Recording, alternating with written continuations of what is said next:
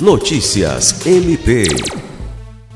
O Ministério Público do Estado do Acre, MPAC, como medida preventiva diante da situação de emergência sanitária causada pelo aumento dos casos de síndromes gripais e síndrome respiratória, houve por bem restringir o público nos eventos institucionais.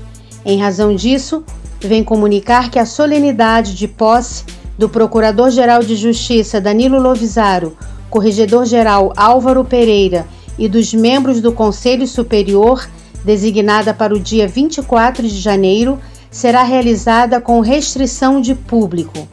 A solenidade será limitada à presença dos membros integrantes do Colégio de Procuradores de Justiça e familiares, bem como dos representantes dos poderes executivo, legislativo e judiciário. Os demais convidados poderão acompanhar ao vivo a solenidade de posse pelo canal do MPAC no YouTube, às 18h30, horário do Acre.